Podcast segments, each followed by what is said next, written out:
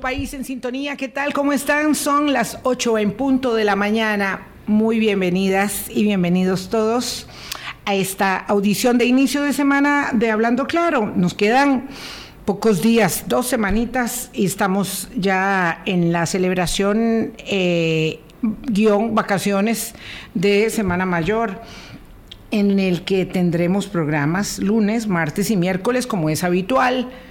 Eh, luego, mm, recuerdan, vamos a tener una semana mayor extendidita porque el lunes 10 de abril se va a mm, conmemorar la batalla de Rivas, la del 11 de abril. Por lo tanto, ese feriado del 11 se pasa para el 10, o sea que tendremos eh, unos programas, los de Semana Santa y el, ese lunes también, pregrabados, todos nuevos, todos hechos al efecto este, de, estos, de estos días. No, no solemos nunca, en Hablando Claro, transmitir programas repetidos. Eso eh, para nosotros no está en, en, el código, entonces vamos a tener algunos programas que vamos a grabar Boris y yo con ustedes estos días. Ojalá que hayan tenido un buen fin de semana y que puedan escucharnos los que puedan en esos eh, momentos de, de, algunos de descanso, de recogimiento, de participación en oficios y otros vacaciones totales. ¿Qué tal, Boris? ¿Cómo estás? ¿Cómo te fue el fin de semana? Buenos días, Vilma, buenos días a toda la audiencia de Hablando Claro. Aquí fue un fin de semana bonito, por dicha el clima fue generoso. Este, tuve oportunidad de ir a transitarte, como te Ah, había sí. dicho, quedé muy gratamente impresionado, primero por la apropiación del espacio público, Uf. que es tan importante, Sí. ¿verdad? En una, en todas las ciudades y en todas las comunidades, la apropiación del espacio público es fundamental. Pero además, un orden, este, una organización, este, un ímpetu de personas y familias emprendedoras impresionante. ¿Verdad? Este, como siempre, emprendimientos de artesanías tradicionales, pero además de nuevas formas de artesanía. Vi unos trabajos hechos en arcilla lindísimos, vitrales, este, eh, jabones, cremas, comidas, eh, ropa. Este, sum- sumamente interesante, ¿verdad? Y además también un espacio para las personas emprendedoras en alimentación. Entonces me llamó mucho la atención eh, el orden, la seguridad y la cantidad enorme de gente en la calle. La lindo. cantidad Eso es lo enorme más de gente.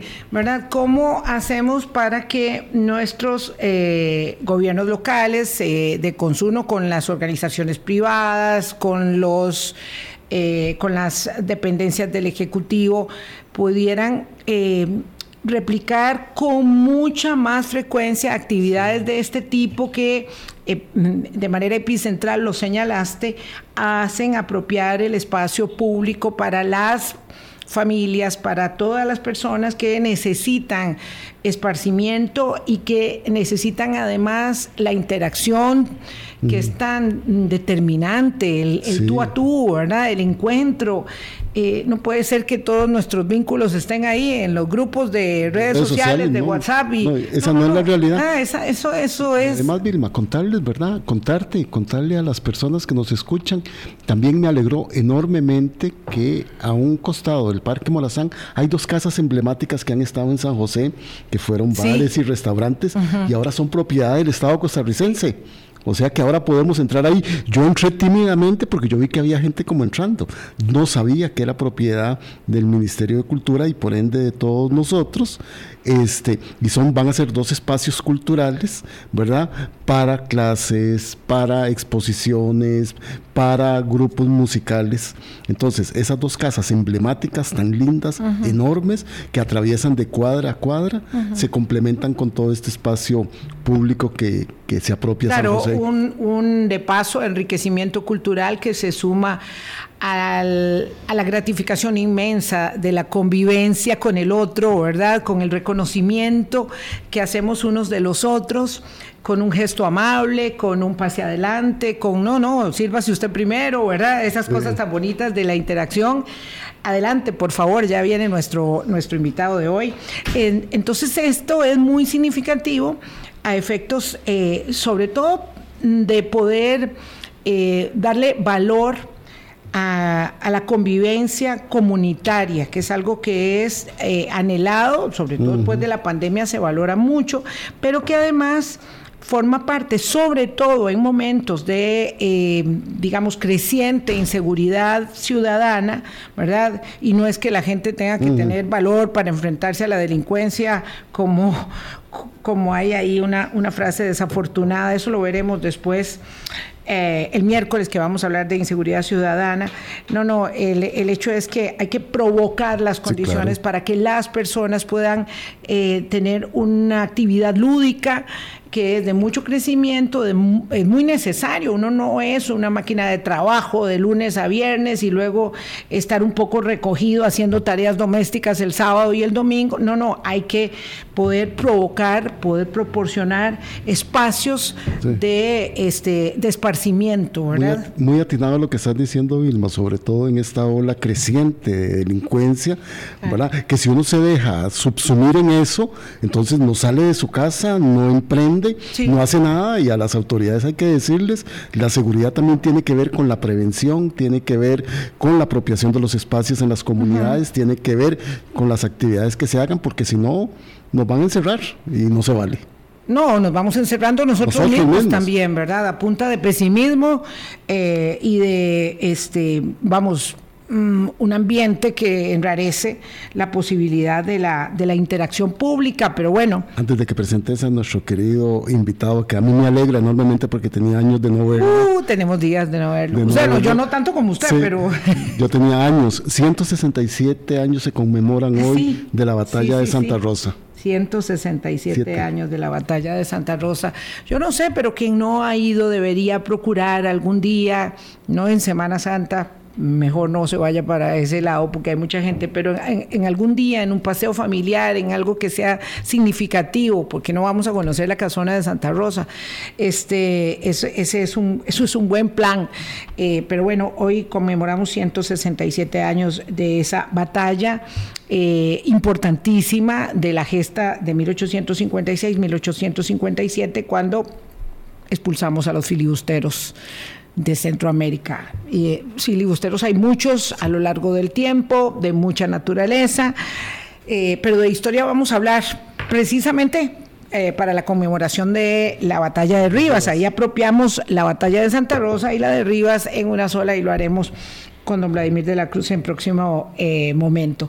Don Rotzay Rosales, politólogo, director del Observatorio de Política Nacional de la Universidad de Costa Rica, qué gusto saludarlo y a pesar de sortear dificultades de tránsito, no le fue tan mal después de que le pudo haber ido peor. Buenos días.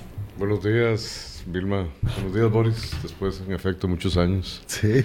Eh, nos reencontramos como hace unos 10 años, ¿verdad? Más o menos, que estábamos por acá cuando empezamos. Sí, sí, sí. Ya 15 o más, hablando claro, recordando viejos tiempos. Entonces, es un gusto, un placer. Sí, se ha puesto caótica la situación del tránsito en eh, la vía que traslada de Cartago hacia acá. Sí. Este, bueno, esperemos que avancen las obras rápido, porque las vías alternas colapsan. Año y medio, don Rotzai, le digo. Eso será lo más rápido, lo que se supone que, se va, que va a tardar. El gobierno emitió una directriz de teletrabajo para los funcionarios públicos de Cartago, porque, bueno, mm. para los los que puedan, ¿verdad? Para, para tratar de paliar la situación, pero claro, es un nudo gordiano. Es que hay que acordarse que la Florencio del Castillo terminó abruptamente este, contra un, lote ahí gigante, ¿verdad? Contra unas propiedades, ahí se quedó. Y bueno, y como nos suele suceder, nos empantanamos y hasta ahora vamos a tener esta ampliación de la galera que este, termina de estrangular el tránsito que viene de Cartago, de Tres Ríos, toda la zona. Este, de Alba sí, y ahí para adentro. Paraíso, que tiene una gran cantidad de que se hizo ciudad dormitorio hace mucho tiempo, ¿verdad? Entonces, bueno, por eso es que... Y es que hay que tomar en cuenta también los trabajos que continúan allá en Tara, en la Lima. En, la Lima, sí. Sí, entonces se suman todas estas zonas. Sí, se, va, se va empujando hacia adelante el nudo, ¿verdad? Porque es como un embudo finalmente. Y se va estrangulando todo, todo, sí, sí, sí. Por eso es que los espacios públicos lúdicos son tan determinantes, porque tu día a día, ¿verdad? En la semana laboral es acongojante, es este asfixiante. Finalmente eh, tenemos ciudades que son poco amistosas, ¿verdad? Para con el, el, que se conduce y somos todos los que tenemos que conducirnos de un lugar a otro, es así, uno no es un ermitaño. Eh, y, y, los que viven en una montaña llena de verde, pues dichosísimos, dichosísimos que son, ¿verdad? Este, la mayoría estamos en ciudad, estamos en esta interacción urbana que es francamente este, compleja. Hoy vamos a hablar de otras complejidades que son los de la coyuntura política local, los de la internacional, ni se diga Wow, estábamos hablando ahora nosotros que esta semana sí o sí terminamos con algo de lo internacional, porque bueno, empezando por el encuentro de eh, Xi Jinping en Rusia con Vladimir Putin, siguiendo por esa absurda amenaza de Rusia de que no es nada raro que por ahí se vaya un misil contra la Corte Penal Internacional de Justicia de la Haya por la orden de detención de Vladimir Putin por crímenes de lesa humanidad, por lo que pasa con los niños. Eh, y bueno, y como no falta, Trump dice que lo van a detener y está autoprovocando este, un desorden y diciéndole a la gente que se vayan a pronunciar a Nueva York para que lo defiendan a él, que es, dice el expresidente y más importante precandidato a la presidencia del Partido Republicano de Estados Unidos. El mundo está loco. Sí, por todo lado. Bueno, material de sobra para los internacionalistas, ¿verdad? Demasiado, sí. Hoy nos vamos a centrar bueno, y, en y el señor presidente de la República también anda de gira, ¿verdad? En, sí. En Francia. Europa, en, en una Francia hiper mega convulsa, dicho Uh, sea de paso, sí. ¿verdad? Con la discusión del nuevo régimen de pensiones y todo eso lo que ha implicado, pues hay materia para los internacionalistas y como en su análisis, ¿verdad? Pero son signos de los tiempos, ¿verdad, don Rotzai? Que estamos viendo en nuestros líderes una exacerbación en sus, en sus discursos, en sus afirmaciones, en sus promesas, y de eso no escapa nuestro mandatario que anda en su tercer viaje por Europa en 10 meses. Algo impensable en otras administraciones, ¿verdad? Que les llevaban el recuento de los viajes a los mandatarios y a la mandataria en su momento. eh, Tres con- viajes a Europa, pero viajes- más, ah, más claro, viajes, mucho sí, más, mucho Tres más. a Europa nada más. Tres a Europa nada más. Eso en estos momen- en, en- en aquellos momentos era impensable que alguien saliera tanto del país sin que tuviera una andanada de críticas impresionantes. Sí, eso es interesante porque usualmente nosotros ahí empezamos ahí este, eh, en, en el, en, la, en el modo, ¿verdad? En, en la praxis política en Costa Rica, el tema de los viajes siempre se ha manejado como con, con, Muchísimo con mesura. cuidado, sí. como que no sea demasiado exagerado, como que no, ¿verdad? Como que no se le pase al mandatario en cuestión, pero claro, el, el presidente sí, sí se nota que está mucho, muy cómodo en la escena internacional. Ahora se decía por parte de Casa Presidencial hace unos minutos que nunca se había ovacionado de pie a un líder político en Una exposición que estaba invitado por el príncipe de Mónaco. Y entonces, este, no hemos visto, pero la- no lo he visto, ciertamente no he visto ese video, pero dice que nunca se había ovacionado de pie. Eh, y ahora, bueno, se va a reunir con el presidente Macron, ¿verdad? Este es lo que se indica y va a invitar a Macron para que venga aquí, lo cual, por supuesto, sería, wow, un honor para nosotros. Este, pero bueno, esto. Ha de estar muy ocupado en los asuntos domésticos, Uf, ¿verdad? El señor Macron, me imagino. Sí, debe ser con- acongojante tener una Sí. visita internacional en medio de semejante. atender, sí. teniendo la casa un poco desordenada. pero totalmente desordenada. O sea, las protestas eh, por las pensiones llevan, bueno, casi dos semanas, este, fuertes, ¿verdad? Severas. El tema es aumentar dos años más la edad de pensión de 62 a 64, que es un poquito para, para darle sostenibilidad al régimen, que esto es un problema mundial también. Claro, claro. Sí, bueno, eh, hay que decir que en efecto eh, el signo de los tiempos cambia, y, pero además el señor presidente tiene un perfil eh, más orientado hacia, hacia las relaciones internacionales, ¿no es cierto? O sea, estuvo durante tre- 30 años en un organismo financiero internacional.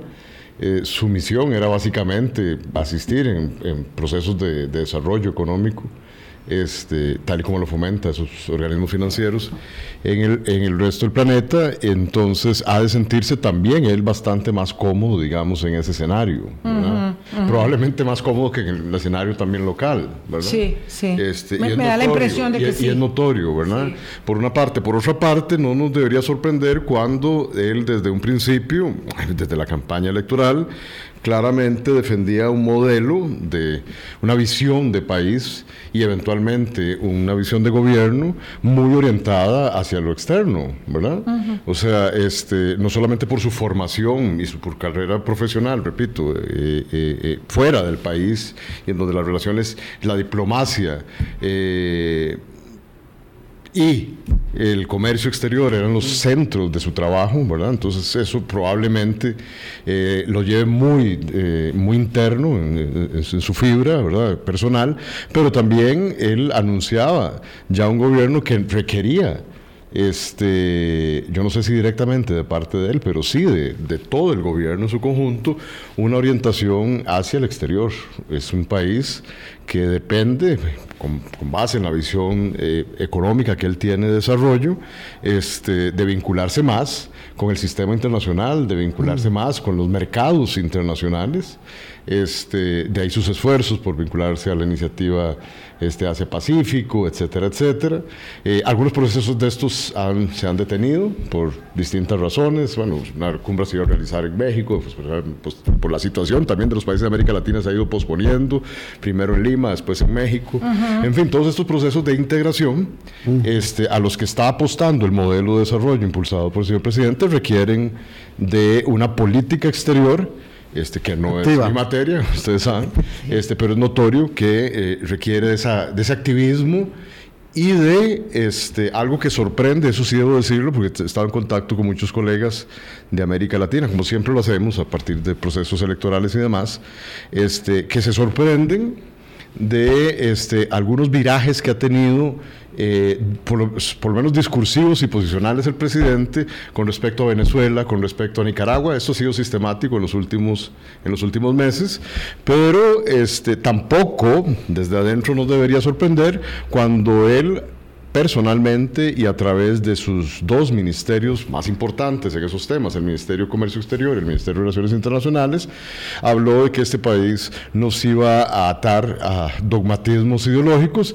sino, lo digo literalmente, al pragmatismo económico en las relaciones este, internacionales. Y ¿verdad? cuando referís los giros respecto de Venezuela y Nicaragua, exactamente, eh, ¿qué, qué nos quiere decir don Rosay? Bueno, pongo dos ejemplos. Primero, eh, la posición de- eh, frente a Nicaragua ante la opción de que ésta asumiera, eh, sin ningún problema, y con el voto de todos, incluyendo Costa Rica, la Secretaría General del SIEC, Del SICA. Del SICA. eh, del Sistema de Integración Centroamericana. Ese es un ejemplo, ¿verdad? Sí. Este, a pesar de los conflictos y las críticas recurrentes que el presidente sigue haciendo a un régimen como el de Daniel Ortega o el de los Ortega Murillo. Este, por una parte. Por otra parte, tenemos el ejemplo de el- la intención cada vez más explícita de restablecer ya no solo relaciones diplomáticas y comer- perdón, económicas, sino sobre todo diplomáticas y consulares con Venezuela. ¿verdad? Y el reconocimiento que ahora también la OEA está pidiendo, bueno, ahora no, desde hace meses, de eh, el des, es un, un desconocimiento al reconocimiento original que se tenía del presidente este, eh, Guaidó, o el presidente nominal Guaidó, y que ahora la mayoría de los países de América Latina están reculando en esa posición. El presidente también se ha sumado a esas tendencias, ¿verdad? Entonces, no- notemos que lo que hay detrás es mero pragmatismo económico, ¿verdad? Y eh, dicho exprofeso, no es ninguna interpretación de mi parte. Repito, el canciller, el- el- los ministros eh, Tobar, los ministros de Relaciones Exter- Exteriores y Comercio Exterior, creo que es más importante en, en este caso el Ministerio de Comercio Exterior que el propio Sí, Ministerio sí, de sí, yo Relaciones que Internacionales. tiene, tiene más peso, más Sin músculo. ninguna duda, bueno, ahí están las visitas que han hecho eh, a la Asamblea Legislativa y a la Comisión de Relaciones Internacionales. Con solo eso se puede notar cuál es la verdadera importancia que tiene cada uno en eso.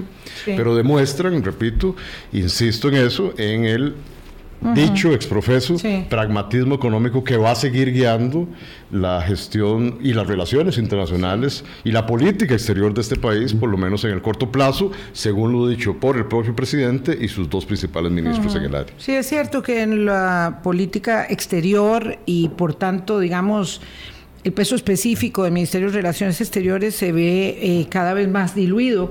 Eh, hace ya rato, ¿verdad? Sí, hace rato, cada vez más diluido, cada vez más limitado en su competencia, en su peso uno diría cuál es la política exterior de Costa Rica y no sé si hay alguien que lo pueda responder, no lo sé. En realidad tiene mucho que ver con esto que usted señala de la atracción de las inversiones, el pragmatismo. Ahora bueno, vamos para Alianza del Pacífico, que es una determinación que tiene esta administración. Ahí sí hay muy eh, preciso foco eh, de avanzar. Eh, no lo tengo muy claro con el tema ambiental, porque aunque discursivamente sí se levanta la bandera, parece que también ha perdido mm. muchísimo impulso toda la política de, descarbonización que en realidad sí eh, resultaba ser como mm, mm. importante, como medular para, un país, como Costa Rica, exactamente. bueno, el, acuerdo escasú, o más bien el, no avance, la ratificación de verdad del, acuerdo Escazú por parte de Costa Rica es un, es un ejemplo de eso. ¿verdad? Pero en ese pragmatismo que apuntaba don Rotzai, ahí está el viaje que está haciendo el presidente a Francia. Va, ¿verdad? Para, para nos toca eh, organizar junto con Francia el próximo año. el próximo año la cumbre de los sociales. entonces, en ese pragmatismo, entonces a él no le importa el, el fondo de lo ambiental, tal como se ha ido demostrando, pero sí que le sirva para ese para el negocio. para el negocio que para el negocio del país exactamente. O la visión de negocio que él tiene del, país. exactamente. No pero además es muy significativo porque yo les digo el hecho de que venga aquí el presidente Macron y que se haga la cumbre de los océanos y nos pone eh, eh, en, vitrina internacional y eso es de suyo significativo yo no sé si le importa o no le importa el fondo de la cuestión porque porque verdad este eh, no, no lo puedo asegurar pero lo que sí está claro es que hay un objetivo de política exterior que se va cumpliendo ahí de manera, digamos, coyuntural, pragmática, puntual. Entonces no hay como, como, como em, es, me parece a mí notorio, y creo que ahí lo podemos valorar con Rotzai, una política pública que uno sepa para dónde va pero se va dirigiendo eh, de manera pragmática y puntual a asuntos que se van presentando en relaciones exteriores, pero yo diría que en lo demás, digamos, este tema de definir rutas para seguir en el análisis de la administración ya a prácticamente 11 meses, este, de definir rutas la ruta del arroz, eh, la ruta de la educación, la ruta de la seguridad ciudadana que el presidente iba a anunciar en abril o va a anunciar, pero que ahora, digamos, un poco se le, se le desdibujó en el calendario porque Hoy a las 10 de la mañana el presidente del Congreso convoca una reunión, Supremos Poderes, para ver los temas de los proyectos más importantes, pero claro, cuando esa reunión se convoca, Rotray, Boris, eh, pues el presidente del Congreso no sabía que el presidente de la República se iba de viaje. Entonces el presidente de la República dice, hagamos un café antes y se va en carrera al Poder Judicial y hacen un café el jueves en, en, la sede del Poder Judicial para hablar de lo mismo, porque él no va a estar hoy. Entonces, claro, ahí está lo que es la cuestión de la ruta de la seguridad. Entiendo que va a haber una ruta de la salud y luego va a haber otra ruta, y entonces van, digamos, en la definición de estas rutas que, que, que le van agregando algo a cada uno de ellos, como la idea de este es el seguimiento país a falta, no sé ahora, si de un plan de gobierno, si de un plan nacional, de política, ¿cómo lo estás viendo? No, nada más solo quería hacer el paréntesis de que el presidente va anunciando estas rutas en sus conferencias de prensa. Por eso dije yo que se le cebó la de seguridad. Y él ya había anunciado que viene la de la de salud. Eh, hay cosas claras desde el principio y hay otras que se van acomodando conforme a la coyuntura, me parece. Este, en efecto, yo no, mm, repito, uno intuye que hay un gran objetivo de Visión País, que lo discutimos ahora, que es eh, la apertura total del país y la dependencia, por lo tanto, de nuestro país a lo que llamaríamos el sistema capitalista global hoy existente. Este, y eso, digamos, con un mayor énfasis que en gobiernos anteriores, pero que ha marcado el derrotero el desarrollo de este país de los últimos 30 años. Claro, claro. O sea, este, claro. desde, desde, el famoso consenso de Washington a finales de la década de los 80 y principios de los 90 se marcó la agenda definitiva del desarrollo de este país, a mi juicio. Y los gobiernos lo que han hecho es tratar de imprimirle un sello particular a esa ruta eh, unívoca, ¿verdad? O sea, e indiscutida. Por eso en el Observatorio de la Política Nacional hemos venido hablando desde el gobierno de don Carlos Alvarado de ese énfasis en eh, la implementación de un modelo económico hegemónico, sin discusión, y que uno lo puede encontrar en distintos estamentos de, eh, del sistema político costarricense, como es la Asamblea Legislativa hoy. Ejemplo, seis de las, o cinco de las seis fracciones legislativas, todas bastante cercanas en ese proyecto desde el punto de vista de ese proyecto económico eh, hegemónico donde no hay discusión, digamos, todo es el libre comercio, es la apertura comercial, es la desregulación, es la disminución, comillas, del aparato y el gasto eh, estatal y público, este, la desviación, digámoslo de esa manera, o el traslado de responsabilidades, funciones e incluso de rectorías, ahora podemos hablar también al respecto, de eh, lo estatal y lo público hacia la iniciativa privada. Todos estos grandes rasgos, este, una, una política monetaria, pero también fiscal, más orientada hacia ese, hacia ese aperturismo y hacia ese vínculo con el sistema internacional y esa dependencia hacia el sistema internacional. Este, lo estamos viendo hoy con el tipo de cambio también, ¿verdad? Este, en algunos casos un favorecimiento explícito a ciertos sectores productivos o grupos económicos. Y las disputas también que ha caracterizado, a mi juicio, este gobierno y que lo trae desde campaña, las disputas entre y el reacomodo entre las distintas élites al interior del país que hacen que finalmente entonces tengamos, pareciera, una eh, una serie de objetivos estratégicos de mediano y largo plazo bastante clara, pero que se tienen que ir resolviendo a medida que hay asuntos urgentes y de coyuntura. claro. y, hay que entender que la política es eso. Claro, Lo que pasa es que ahora pareciera ser más vertiginoso la atención, no, pero incluso la atención de los asuntos urgentes con respecto a, la atención de los asuntos estratégicos de mediano plazo. ¿Me explico? Entonces, por ejemplo, desde el principio del gobierno quedó muy claro y se reflejó en la conformación misma de la Asamblea Legislativa de las comisiones que eran consideradas más estratégicas de tres asuntos claves. Acordémonos la rápida conformación, Vilma y Boris, de la Comisión Especial de Educación, la Comisión Especial de Energía, ¿verdad? Y la Comisión Especial de Reforma del Estado. Ahí parecía corresponderse la discusión de eventuales proyectos de ley o de reforma a los marco jurídico normativo existente, eh, en el sentido en que el presidente y, esos, y sus aliados, ¿verdad? porque en realidad eh, no tiene esto nada que ver con partidos políticos, yo no sé si, si he sido claro y si no lo aclaro en este instante. Vean que estoy hablando de proyectos, no estoy hablando de partidos. Sí, sí, ¿verdad? Y estoy hablando de la coincidencia de al menos cinco de los seis partidos en esos temas sí está claro eso, sí. Okay. Bueno, eh, Entonces, yo creo que es muy importante también contextualizárselo a la gente, ¿verdad? O sea, para que eh, esto que señala Rotzai, que hace parte, digamos, del primera, de, la, de la, mm, del acuerdo político del primer año de gestión parlamentaria, tiene que ver con eh, la firma de ese documento donde se suscriben estos tres ejes, digamos, de, trabajo. puedo, debo decir que no, que no conocemos todavía los avances y los resultados concretos, ¿verdad?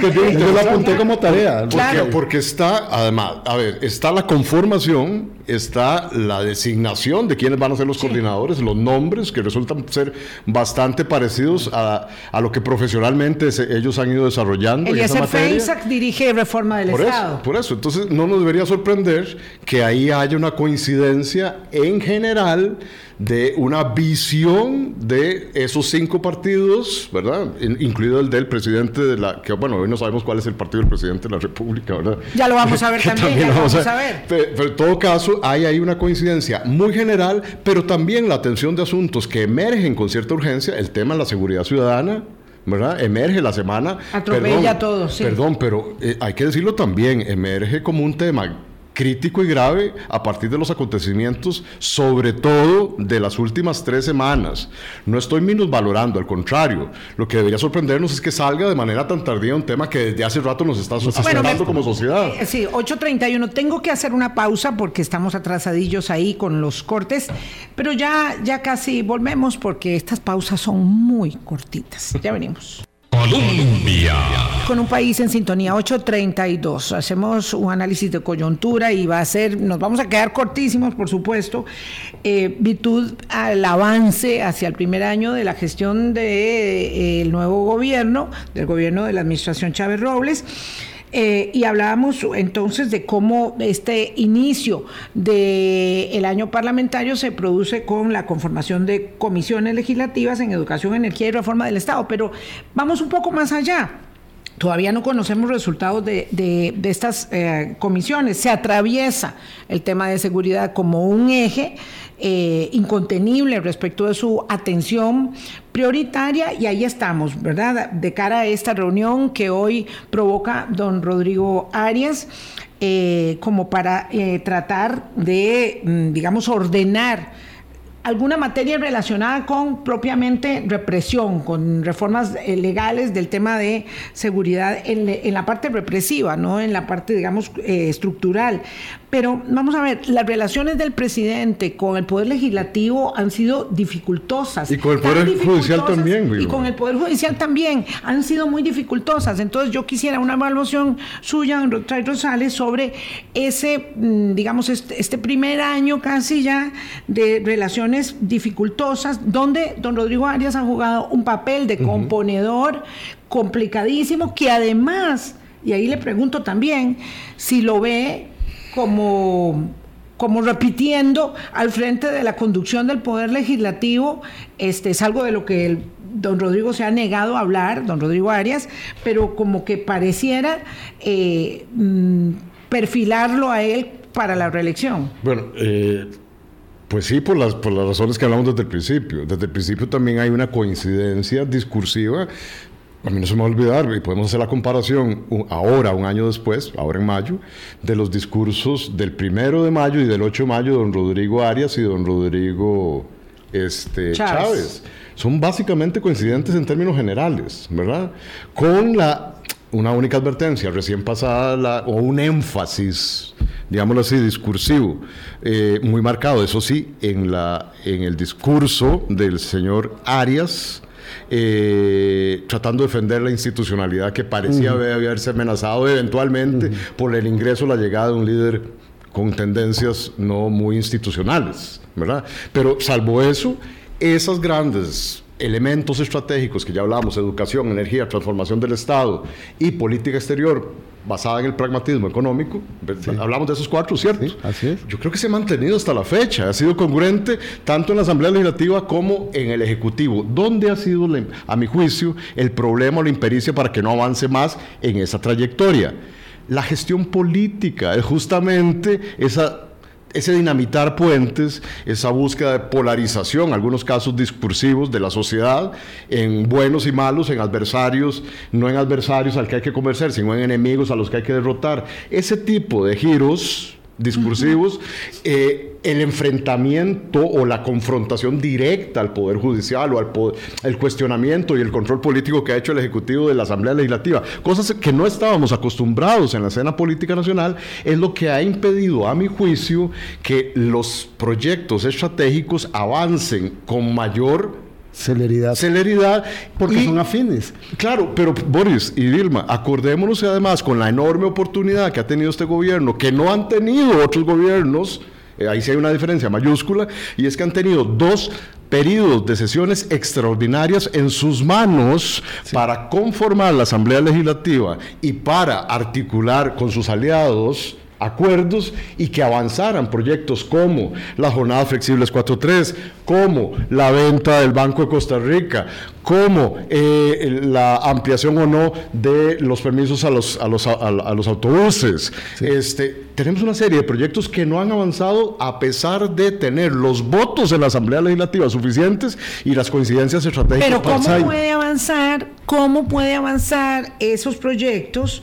Estratégicos con mayor celeridad cuando es notorio que la fracción oficialista presenta, digamos, me parece, y le pregunto, una limitación de negociación política, ¿verdad? le falta el músculo de la negociación política a tal grado que entre ellos mismos y la prueba fehaciente es lo que le han hecho a la presidenta, del, partido, compañera de la fracción, la han, este, digamos, le han hecho un escarnio con una voto de censura, con un voto de censura que no existe esa, ese procedimiento que yo sepa.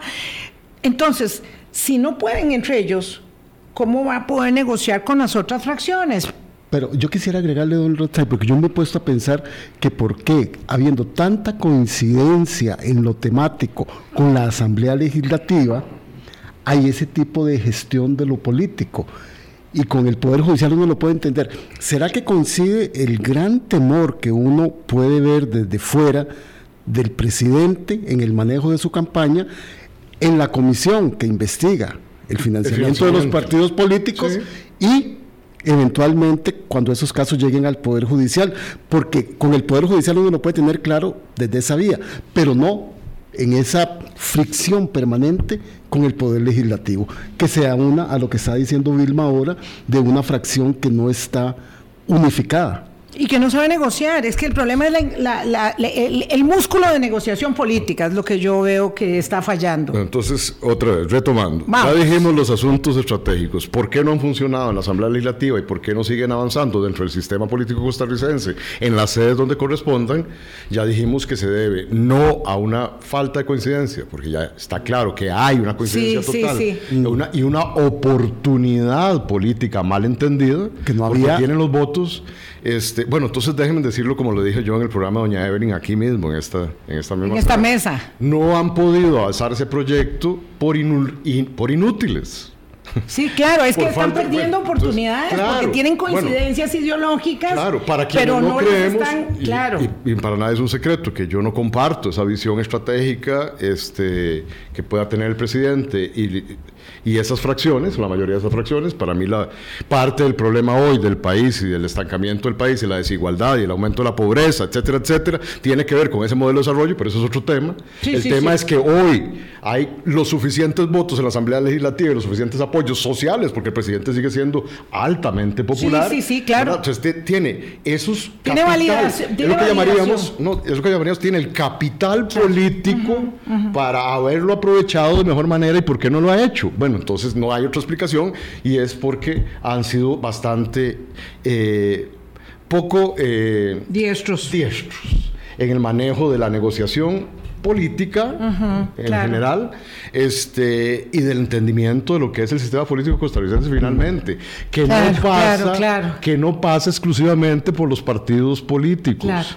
Aquí, eh, eh, bueno, y en otros, ante otros públicos, hemos dicho en el observatorio que eh, lo que hoy ocurre en el sistema político costarricense es reflejo de lo que está sucediendo en la lucha al interno de las élites más poderosas del país. Me explico, hay un reacomodo de fuerzas y una disputa por los bienes públicos y los mm. beneficios de esos bienes públicos que produjo, por ejemplo, que a las puertas de la campaña, hay que tener, hay que tener memoria un poquito más larga, ah, frente a la campaña del 2022, hizo que casi se llegara a la conformación de una coalición electoral que articulara los intereses de esas élites económicamente poderosas. Estuvieron muy cerca Eli Fansack, eh, Adrián Torrealba, eh, el, el, señor presidente Chávez, de conformar esa alianza y donde no se pusieron de acuerdo fue en el reparto.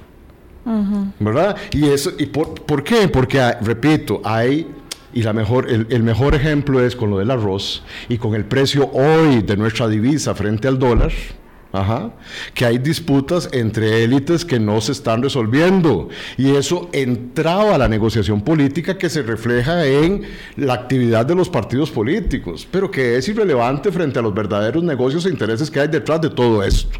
Mm. Y es favorecer a unos y consecuentemente perjudicar a otros. A, otros que estaban, que estaban ahí antes. muy cómodos con el mismo modelo de desarrollo y que ahora, frente a un discurso, eso sí, bastante sugerente de vamos a votar a los poderosos, vamos a quitar privilegios. Ese era el discurso del señor presidente, ¿verdad? O sigue siéndolo de algún modo. Vamos a quitar a los, sí, claro que a los más poderosos, a los que se han beneficiado. No, es para quitar a esos y poner otros, ¿verdad? Claramente. Probablemente, y como se está destapando también en la Comisión de Control Político de la Asamblea Legislativa sobre el financiamiento, para favorecer a quienes han sido sus patrocinadores y quienes fueron sus donantes de campaña, como sucede en esta democracia democracia y en la inmensa mayoría de los países del planeta. Lo que pasa es que aquí nunca se dice de manera transparente. Lo que hay que seguir, acuérdense, lo hemos hablado una vez. La ruta del dinero. Es la ruta del dinero para darse cuenta dónde están verdaderamente los conflictos. o sea, cuando se destapa un conflicto. Uno, no va a creer que un muchacho este, ahí jovencito tiene ciento y pico, cincuenta millones de, pesos porque se lo regaló el papá para que se lo fuera a dejar a, una campaña política. Obviamente el muchacho tenía el encargo de trasladar unos dineros que venían de un grupo de eh, empresarios, de donantes y en que se impulsen ciertas políticas públicas. Claro, claro. Pero eso, ahora, ¿está bien o está mal? No hay que moralizar la política en este momento, ya podemos hablar de eso. Ustedes saben qué pienso yo sobre el financiamiento en este país. Sí. ¿Verdad? Y sobre las elecciones, sobre la política, que es un gran negocio. Ahí se resumiría todo, pero no, ahondemos un poquito más, sin moralizar todavía la realidad política, lo que nos enseña es ese panorama. Las políticas en este país se diseñan, se diseñan para favorecer a los financistas de campaña y para favorecer a las élites más poderosas del país. Pausa de nuevo, 843. Ah, ¿Por qué teniendo tanto capital político el de la opinión pública, el de las agrupaciones políticas mayoritariamente en el Congreso, el de las cámaras empresariales, ¿verdad? Algunas. La mayoría, la mayoría, porque la única objeción y la única eh, levantamiento de mano que se ha dado es por el dólar.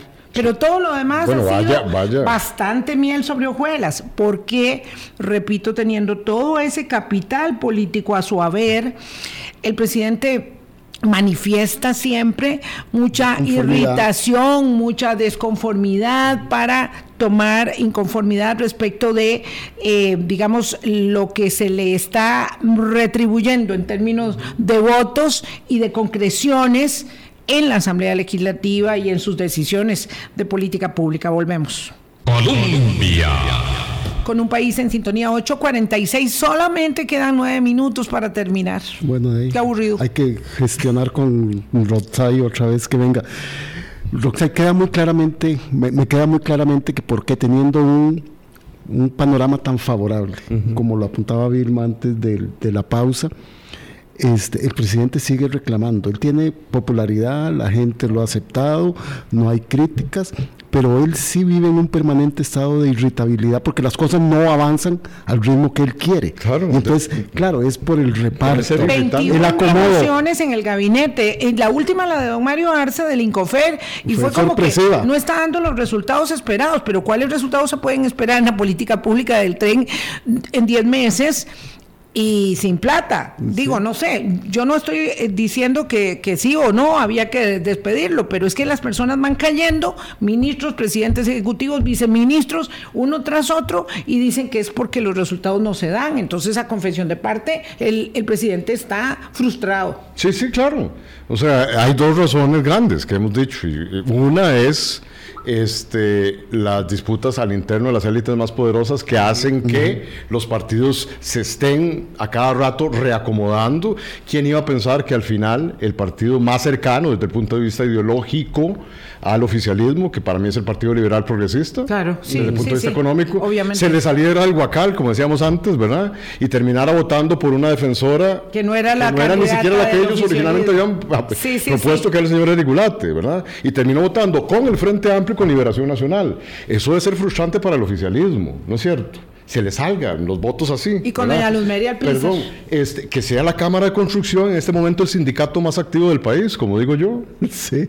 Es la Cámara de Construcción la que define en este momento cuál es la hoja de ruta del desarrollo de la infraestructura y de la obra pública y de las políticas públicas de este país. Tiene mucho más peso que la UCAEP. Ah, claro. Ah. Es más, la UCAEP suspendió hace dos semanas, eh, bueno, la UCAEP hizo que el plenario se suspendiera hace escasamente dos semanas para decir, estos son los tres planteamientos que nosotros tenemos, pero internamente tampoco UCAEP, ahí está el reflejo de las disputas de élites. Acuérdense que en media pandemia UCAEP se empezó a desquebrajar internamente. Sí, sí, sí sí, sí, sí, ah, cuidado, las élites tampoco. Como, es, como diría eh, Slavoj Žižek, hay problemas en el paraíso.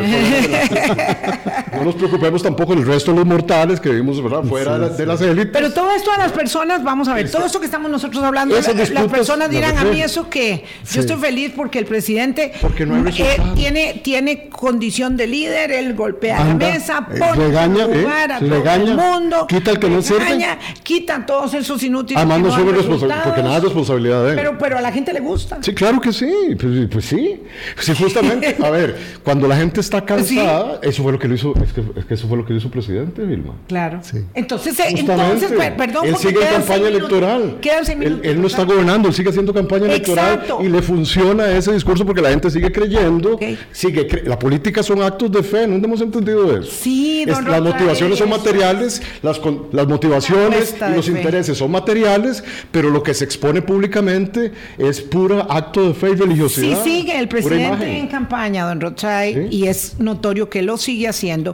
Ya vienen las municipales. Esto, es que estamos a un, a un año de municipales, menos de un año, 11 meses de municipales. Entonces, eh, cuando la fracción oficialista, doña Pilar eh, y su gente, se viene contra la presidenta del Progreso Social Democrático, que es el partido que los llevó al poder, a don Rodrigo y a todos los que están ahí en las curules, y le muestra este voto de censura de cara a las elecciones municipales y dice que no nos están dejando participar en las municipales, pero ellos además están armando otro partido que es eh, Pueblo Soberano, que el tribunal está terminando de definir su acreditación final. Entonces, ¿qué es lo que está pasando? En definitiva, estamos asistiendo a un juego, digamos, de, de, de fichas donde lo que se está armando es la elección municipal en todos los cantones. Bueno, tenemos que recordar que el presidente llega a la presidencia, valga la redundancia, con un partido que no tiene arraigo territorial en, mm. organizativo, ¿verdad? Tuvo todo el apoyo eh, o franquicia, como lo quieran ver, y como tal, entonces puede cambiarse rápidamente, ¿me explico? Se puede Una cambiar. franquicia se cambia rápidamente. Pero entonces, ¿para ahora están formando otra. Con, Progreso Social si está el Partido Pueblo Soberano ya armado.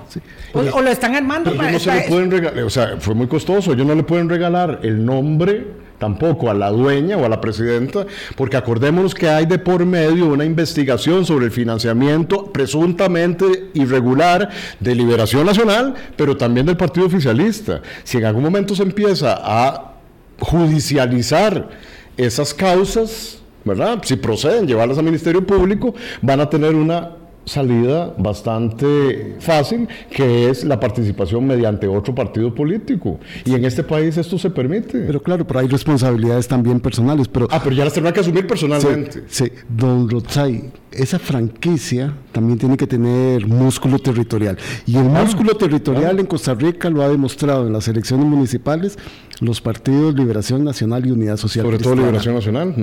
Entonces ahí también está la cosa complicada. Pero yo, yo le quería preguntar, don Rotzai, ¿cuál es la razón de que él siga en este discurso de campaña gobernando? Es entendible. Pero cuando uno está en ese proceso se compromete y hace muchas promesas. Sí. Y la gente también espera una retribución de eso. Claro, claro. ¿Hasta dónde puede llegar este acto de fe con la ciudadanía que hoy le sigue dando una buena nota al presidente Chávez? No lo sabemos, Boris. O sea, no podemos estimar cuánto aguanta la ciudadanía eh, con un discurso que le sigue ofreciendo y que no tiene resultados materiales, por lo menos de cortísimo plazo, pero ya hay resultados adversos, no creamos. Por ejemplo, la última encuesta de confianza del consumidor de la Escuela de Estadística de la Universidad de Costa Rica muestra un deterioro en esa confianza y en ese apoyo. De a poco vamos a ir viendo cómo o el presidente cumple y entonces levanta aún más el apoyo popular que tiene y levanta aún más el apoyo que tiene de ciertos grupos de presión y de interés, o en virtud de los no resultados para las enormes mayorías, que lo que puede estar sucediendo a mediano plazo, en que la mayoría de la gente se empiece a dar cuenta de que no está viendo resultados ostensibles y claros, en que la señora Purral no sienta realmente que su familia y que su bolsillo se está beneficiando, es ahí donde eventualmente empezaremos a ver una erosión en la popularidad de él. Pero puede ser que tardemos mucho rato en que dé. Un abrebocas para el programa de mañana porque hay una insistencia del presidente Chávez y de la presidenta de la Caja del Seguro Social de decir que esa entidad tan necesaria para esa mayoría de los costarricenses está en problemas y está quebrada. Desde hace mucho rato, pero también desde hace mucho rato vienen diciendo los académicos y más recientemente un expresidente nombrado por él de que esa información es falsa. Sí. Bueno, mañana vamos a hablar con don Álvaro Ramos Justamente acerca, del tema justo de, la caja, porque sí, esto de estar señalando insistentemente que, que la caja este, pues está quebrada. Y la decisión, porque no solamente se trata de algo narrativo, discursivo, la decisión de suspender el portafolio de inversiones de eh, la caja costarricense de Seguro Social, es decir, estamos hablando de la decisión tomada en la Junta Directiva en la junta directiva, no fue una decisión de la presidenta ejecutiva solamente. Eso me parece sumamente serio tanto como el acuerdo en el que se favorece al señor Torrealba, miembro de la junta directiva. Y señala muy molesto que él no estuvo presente en la votación. Este, solo los otros compañeros de él estaban presentes en la votación que lo que lo favoreció, pero de verdad que de la Ahí se concreta lo que dice don Rosay, se quitan unos para poner a otros. Correcto, y siempre con el objetivo puesto en el fin último, la venta de la institución pública el desquebrajamiento del sistema de seguridad social, porque no resulta, porque no resulta un buen negocio. Ahí están. para la democracia sí ha sido un buen negocio la caja. Así, ah, claro. Muy buen negocio ha sido para la institucionalidad del país. Para, la seguridad social del país para el desarrollo humano de este país. Pero a lo mejor ya no es rentable, desde hace mucho rato no es rentable, Boris y Vilma. Y lo que no es rentable en este país se considera un gasto innecesario y hay que venderlo y hay que Claro, pero la paz social, este, la paz social siempre será rentable, ¿verdad? Claro, hay que eh, ayudarle ese modelo, ese modelo de desarrollo fue lo que nos hizo grande, pero hoy atenta contra ese proyecto de disminución al mínimo común del Estado y de la institucionalidad pública. Ese es el proyecto de largo plazo que venimos hablando del Atentará para ellos, pero fue mi alma tocar así la caja del Seguro Social y ciertos aspectos de la institucionalidad que es parte de lo que deberíamos conversar después. No han tocado las autonomías, ¿no es cierto? es que hasta eso, este gobierno se ha dado el lujo de, hasta de cuestionar la autonomía constitucional de muchas de esas entidades, ¿verdad? Nos vamos, son las 8.55 de la mañana. Hoy se inician también, ¿verdad? No solamente esta reunión de alto nivel a las 10 de la mañana en eh, la Asamblea Legislativa, hoy se inicia también el diálogo, las mesas de diálogo para la reforma de la ley de empleo público, otro diálogo que acaba de entrar en vigencia hace 10 días. Esto va a estar muy complicado porque dice eh, planificación que va a tener una reforma lista en su mes. Todo es rápido, todo es corriendo. Yo no sé cómo se hace una reforma en un mes, pero bueno, vámonos hasta mañana. Las más que las familias salariales no estaban listas, que es lo que necesita saber la gente tan rápido. Sí. Como ahora dicen que será la reforma. bien, cuídense mucho, nos quedamos aquí a medio gas, pero eh, ni modo. Chao, hasta luego.